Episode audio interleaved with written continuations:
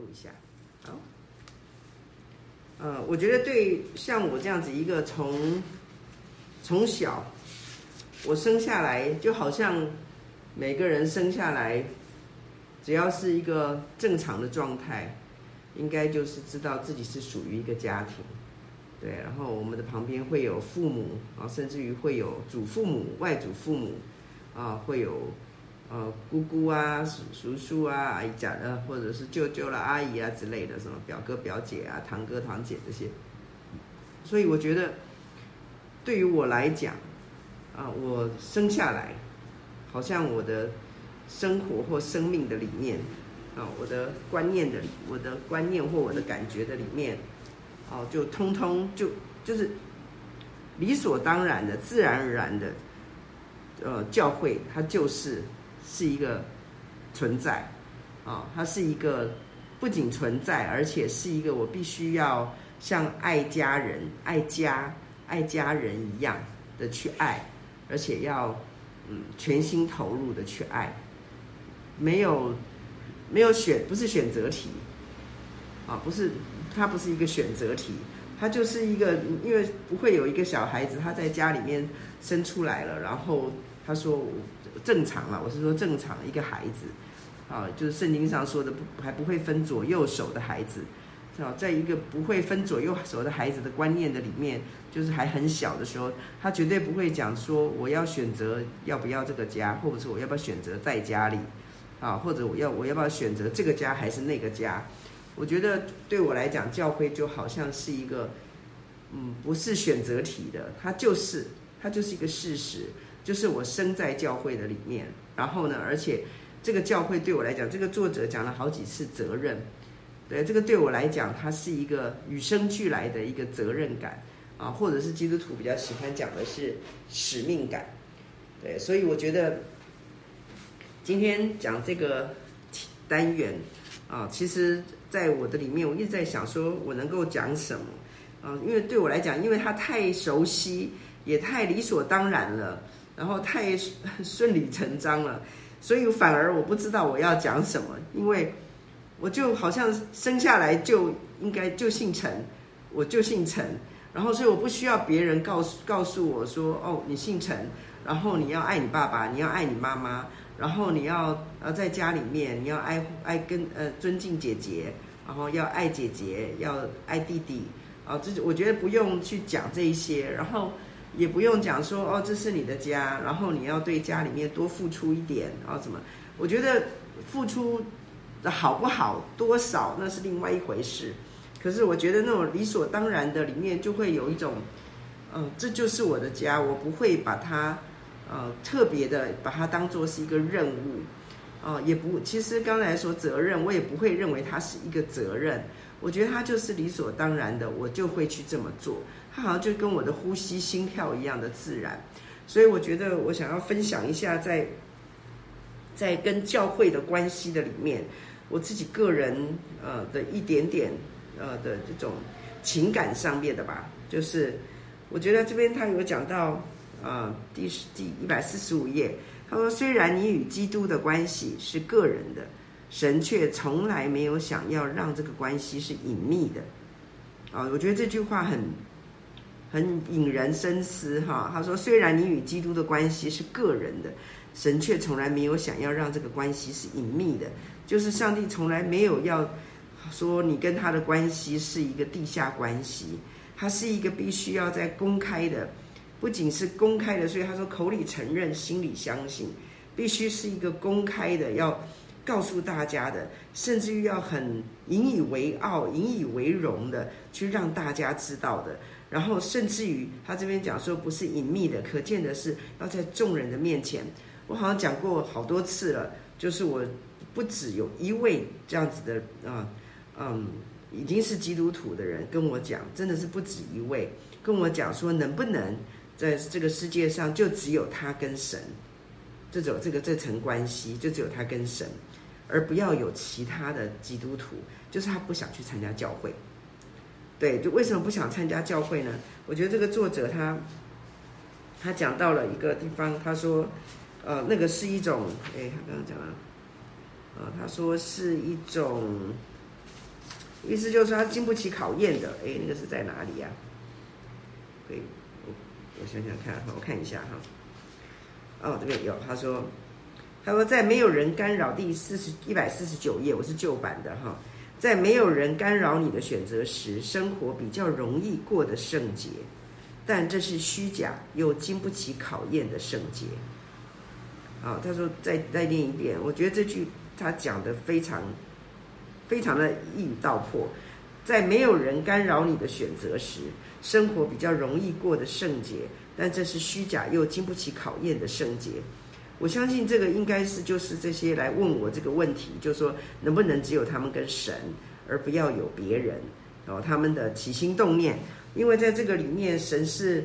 神是无瑕的，神不会犯错，神是完美的。所以呢，假如说我们有问题的话，那最起码神没有问题，神不会晃动，所以呢比较容易过得圣洁。但是这个是假的假象。哦，这个假象就是，其实就是说，上帝 cover 了你啦，上帝的圣洁，哦，然后 cover 了你，遮盖了你，然后所以使得你看起来好像很圣洁，其实它是经不起考验的圣洁。这个让我想到，这个让我想到在创世纪的地方，神造啊，这个亚当夏娃之后，对，然后就种种的哈，前面的几章都在讲陈述。啊，神跟亚当的一些对话，然后接下来呢，魔鬼跟夏娃啊，然后那一段，对，我觉得这里面好像通通都在，呃，显示一件事情，那件事情就是上帝在人的里面，他真的很应该说证明了以及证实这些经历，在证实上帝真的没有没有在呃造人的时候做手脚。他真的没有做手脚，所以曾经也有一个姐妹对神有很大的误解啊，因为她觉得神瞧不起女性。其实这个也不是一位姐妹，可是这个姐妹表达的比较强烈。她跟我讲说，她很很不高兴，很生气，甚至很愤怒。好，上帝在圣经的里面啊展现出来的那种不尊重女性啊，甚至于贬低女性。啊，呃，他才特别举了一个例子，就是旧约的时候有有一个呃有一个呃立位人，然后呢，他的妾不是被人家，反正他就后来那个妾不是被大那个被人轮暴，然后结果这个他就把这个妾给切了十二块，然后分送到十二个支派去，然后就像瞎战帖一样，然后告诉他们有这件事，然后我觉得这个姐妹就跟我讲说，她觉得这件事情。尤其这件事情让他非常的愤怒，他觉得神啊、怎么可以允许这这样子的事情在圣经的里面啊、怎么样呢？就讲了很多这种，就是怎么可以让这种事情发生，然后又怎么样写在这里面？我后来我就回答他说，我跟他讲说，其实事实上这些人杀人的也不是神，做这些事情的也不是神啊、展现这些的更不是神。是人，而且是犯了罪的人，就是我刚才说的，上帝真的没有作假，他没有做手脚，在人的里面放下一个机关，说，哦，我叫你，呃，就是我喜欢什么，你就要喜欢什么。其实这对神来讲真的是雕虫小技啊，就是我我们家的那个个我我姐姐的那个小孙子都很喜欢讲小菜一碟，那根本是小菜一碟事嘛，对上帝。就是这根本，上帝只要在我们的里面做一个小小的机关、小小的按钮，就是上帝起心动念想什么的时候，我们那个小小按钮、小小机关就会对我们启动一个什么什么什么东西啊，比如说什么样子的一个氨基酸，什么样子的一个芬多精，什么样子的一个电波，然后就让我们就也一样哇，怦然心动，也想要跟上帝一样啊。就上帝喜欢什么，我就喜欢什么；上帝厌恶什么，我就厌恶什么。哦，可是前面的创世纪的前面几章，完全的就是在告诉我们，上帝没有做手脚，他没有放这个小机关在里面。所以呢，所以人是那么真实的在呈现。讲回来，刚才那位姐妹的愤怒的事件，我就跟这位姐妹说：“我说这些事，人不是神杀的，这些事也不是神做的，这些事甚至于神比你还愤怒。”神是厌恶的。我说，可是你要从上帝允许他出现在他这么珍贵的一本圣经里面，这本圣经这么就有限的就薄薄一本，他可是这一本圣经却是，他却是在里面真实的呈现了这一些令你愤怒、令你不齿，连你是一个罪人，不是人而已，是罪人，连我们是一个罪人，我们都看了看不下去了，我们都觉得不可思议，我们都觉得很愤怒，我们都觉得他不应该，就是这个这。不应该出现啊，这一些，然后可是神却让他出现，我就说你就知道这位神有多么的真实，不造假。我觉得我们这位神是一位不造假的神，他完全不造假，所以就讲回来，为什么讲这一段？所以我觉得在这个地方，他说这是虚假又经不起考验的圣洁，这是绝对通不过神的那个标准，所以神他是不可能。假如说。其实我相信神只要稍微降低一点这个标准，一定有很多这种圣经里面有一有一个词在形容那个尼哥底母啊，就是暗地里当门徒的，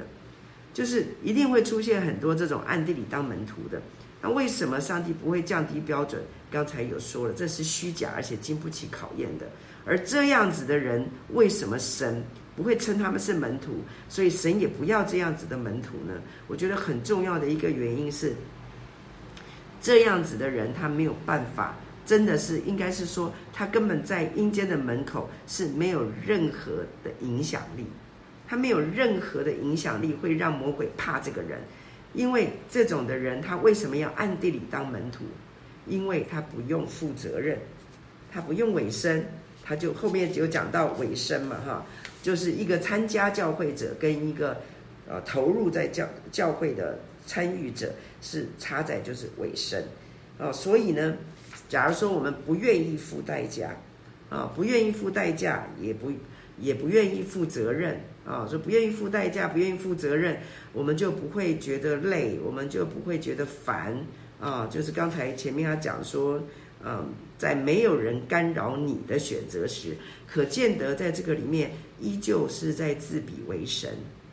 我们的。在乎还是我是神啊？不要别人来烦我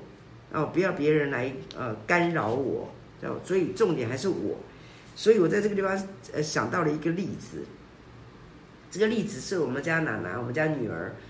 奶奶呃跟我讲的一个例子。那个是几年前的啊，她跟我讲说：“妈妈，你知道最近啊流行一种流行一种周末夫妻？”我说：“哈，什么意思？”她说：“意思就是他们，嗯，呃，就是谈恋爱，然后呢，他们也要婚姻，然后呢，他们也结婚了，可是他们只有周末住在一起。”我说：“哈，我说那他们住哪里呢？”他说：“哦，他们就是轮流住对方那里。”我说：“为什么要这样？”他说：“因为他们只要婚姻里面那种很轻松，然后很美好，然后有伴。”然后可以一起吃、一起喝、一起玩、一起乐，可是他们不要这里面让他们觉得很沉重的，觉得，嗯，他们觉得平常就已经够烦了、够累了、够有压力了啊，就是就是，所以他们不希望他们的平常的日子再增加另外一个人，变成他们的烦啊、累啊、压力的来源啊。所以既然两个人都有这个共识，所以呢，他们就决定只要周末在一起。啊，所以周间的时候呢，因为要工作，工作，那所以常常的烦啊、累啊、压力，就是从常常就是太忙来了，太忙造成的。所以他们周间呢，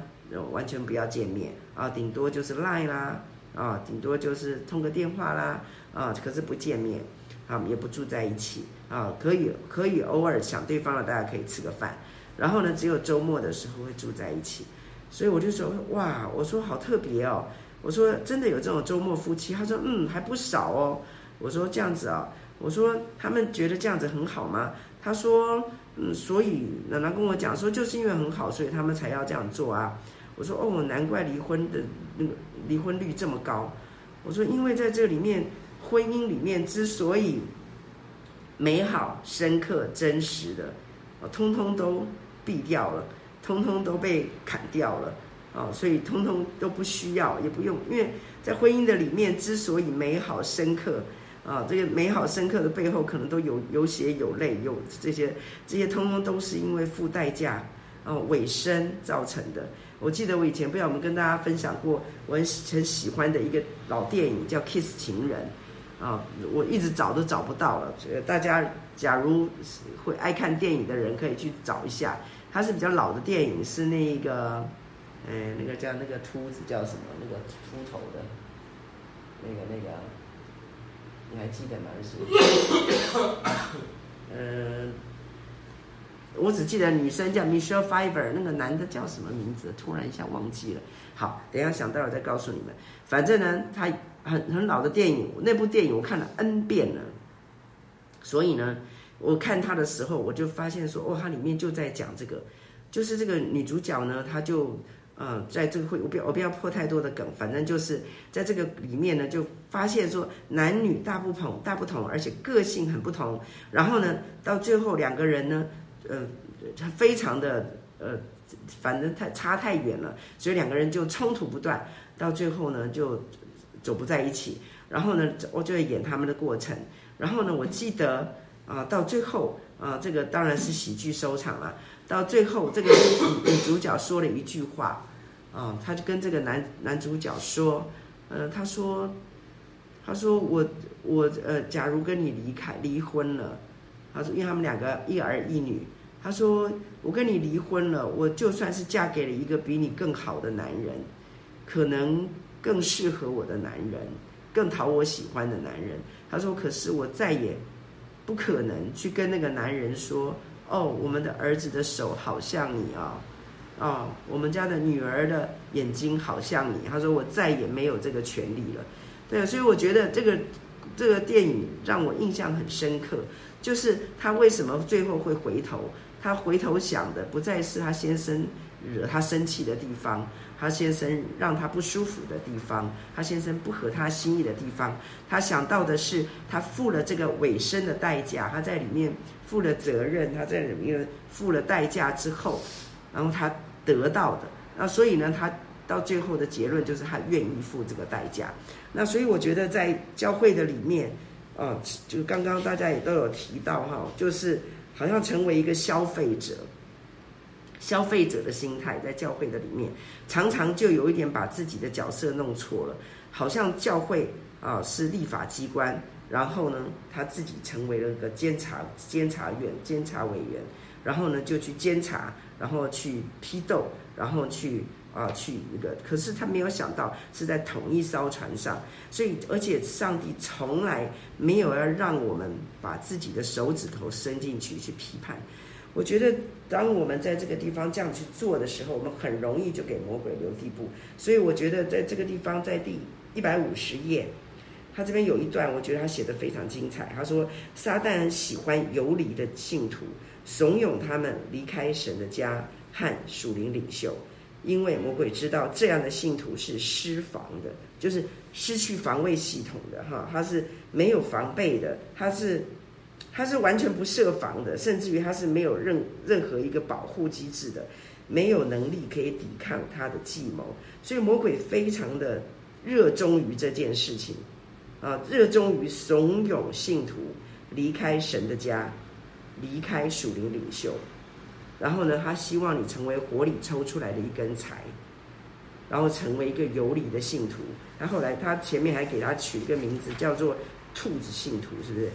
好像是哈，“兔子信徒”对，就是从一间教会跳到另一间教会，没有身份，没有责任感，缺乏尾声啊。所以我觉得这个是，其实说老实话，魔鬼没有办法让我们啊阻止我们加入教会，他就让我们成为这样子一个。不委身的、不委身于教会的假基督徒、假的教会教会基督徒，就是我们的教会生活是一个不健不健康的、不健全的啊。所以他这个一百四十九页说到，我们是，我们需要其他信徒从别人的身上去学习和彼此监督，一个是学习，一个是彼此监督。这个我们需要其他信徒这句话，其实我在神那边受教过。那个时候是我们离开啊前面一个教会，然后到啊还没到牧一堂来，然后那个时候我们在暨大宿舍住，然后那段时间啊我就几乎整个因为从台中整个搬到暨大啊，所以我的一对一的服侍完全停摆，啊，全部都停了。我每天在做什么呢？啊，那个时候还没有滑稽这回事哈。那个时候呢，就每天戴着斗笠，穿着短裤，打着赤脚，拿着一个那个竹扫把，就在外面扫落叶，然后跟松鼠聊天，跟经过的那个虫子、马路聊天、讲话啊，然后就是每天都在做这件事情。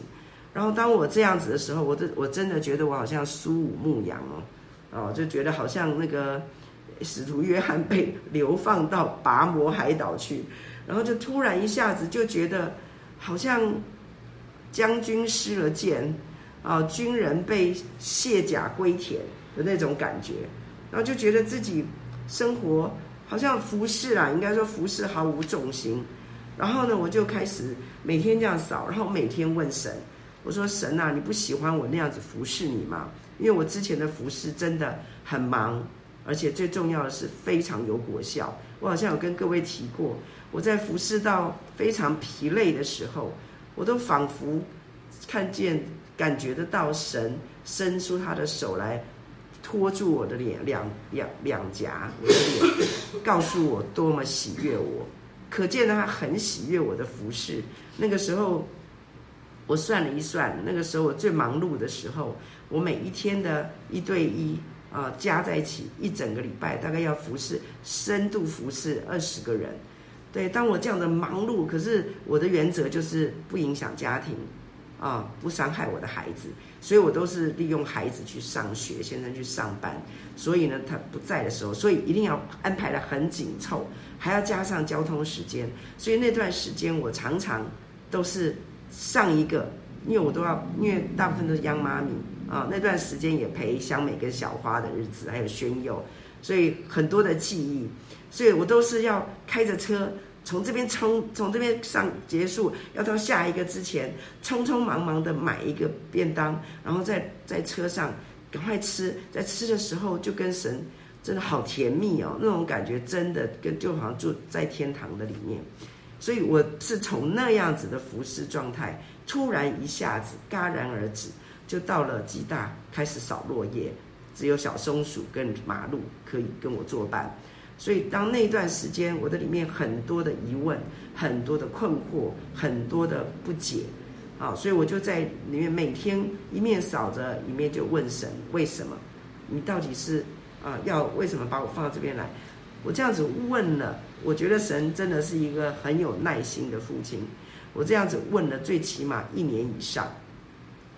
他就让我这样扫落叶，啊，一直这样子，然后扫落叶，然后大概有一年，我觉得不止一年啊。然后我我问神，然后有一天他就简单的回，突然理我了啊，突然回应我了，讲了一句话，就是这句话啊，就是这句话。他说：“不是只有你需要，不是别人需要你。”你也需要他别人，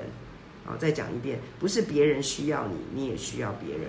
我觉得神花了一年多让我扫落叶，然后把我好像孤立起来，然后把我像现在的隔离一样，把我隔离开来，让我没有人，让我没有人可以服侍，让我碰不到人，我只有神，我只有我自己的过程的里面，神让我知道。不是别人需要我而已，我也需要别人。我觉得神居然花下这么昂贵的时间，然后来训练我一个这么简单的一个事情，就是他不要我有一天自我。刚刚讲大家都理，就几乎都有提到自我中心哈，就是自我中心到以为这个别人非你服侍不可。服这个服侍非你不可，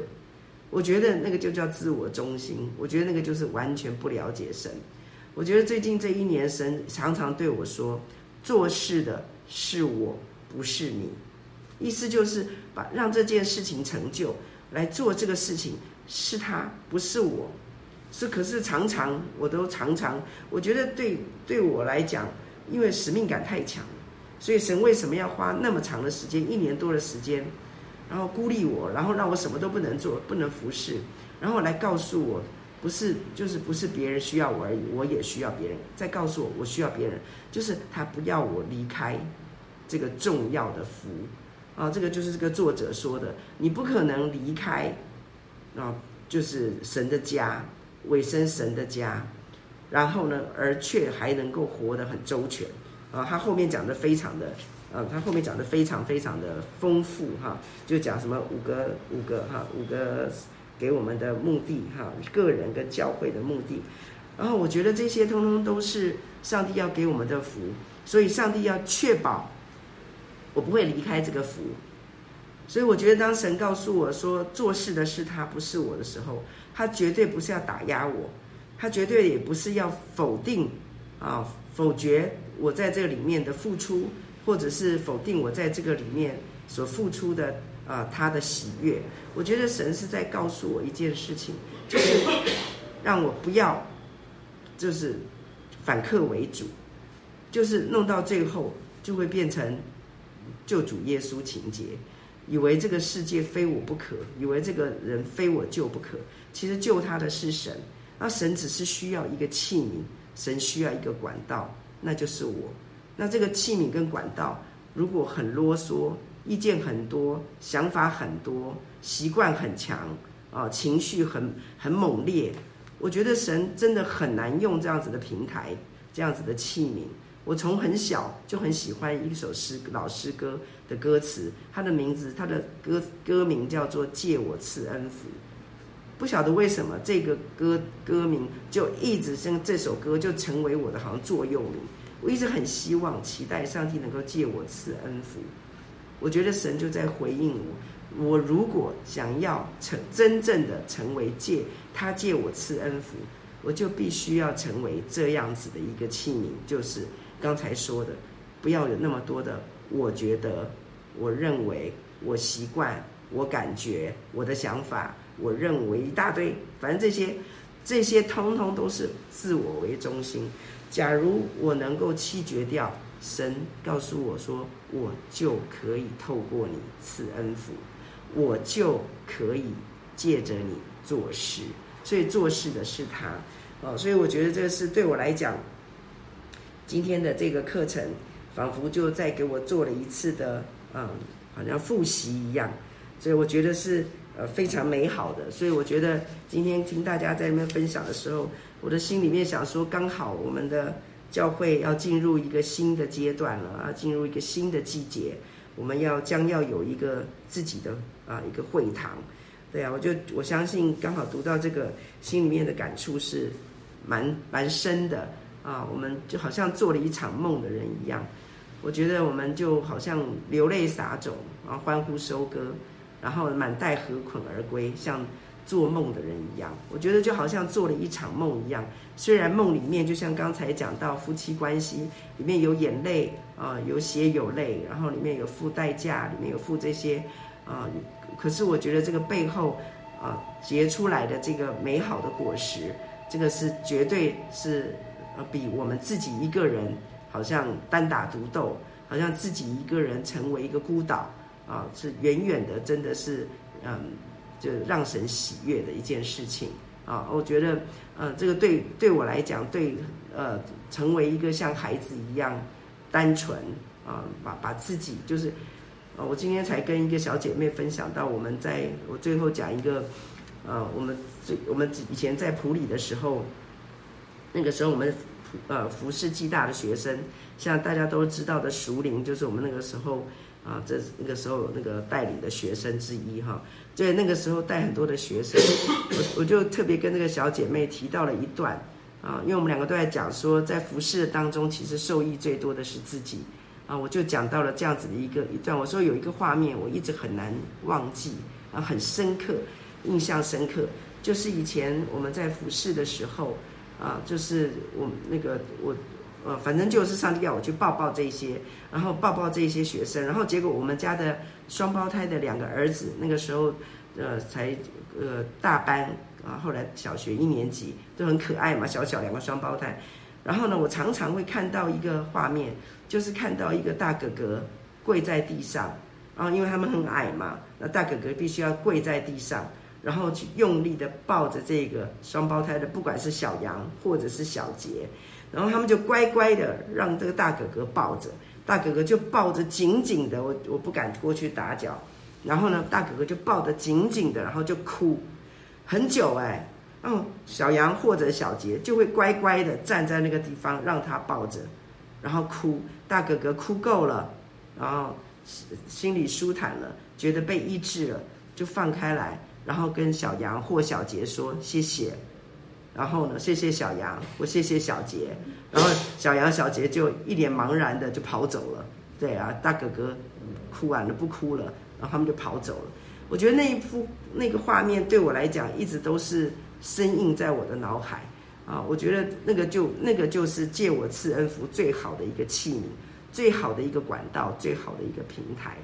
啊，就是小杨和小杰这一对。双胞胎儿子傻乎乎的那么小的孩子，他根本不懂大哥哥为什么要抱他，他也不懂大哥哥为什么抱着他抱那么紧又一直哭，然后他也不知道最后大哥哥为什么，那他也没说什么，小孩也没说什么，大人也没说什么，然后为什么大哥哥后来哭完就放他，还跟他谢谢，他们也搞不清楚就跑掉了。我在心里面想说，可能就是因为就像这两就像这两个孩子一样，他们什么都不知道，他们什么都不懂，然后他们什么也不会。他们也没有习惯，也没有经验，也没有技巧，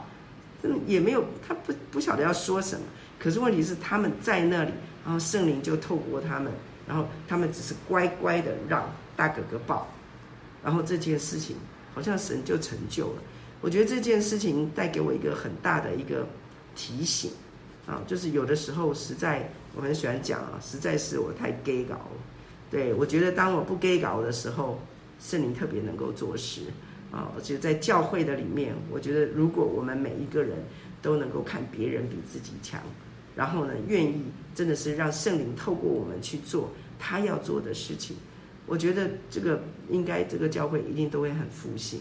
对啊。所以这个今天刚好讲到啊，我们有所归属，我们的家，对啊，我也很求神来祝福我们的教会，在新的季节的里面。有一个全新的一个气象，然后我们每一个人都在里面可以找到那个上帝，他他这边有讲到，这个作者有讲到，就是上帝有给你的事工啊，我也在寻求神，然后他要在这个新的季节里面给我什么新的事工啊？那个事工不是重点，重点是什么？就是我要在这里面被成全，我也要在这里面成全圣徒啊！我觉得这是。啊，我今天的导，呃，今天的分享，谢谢大家，还给洒家。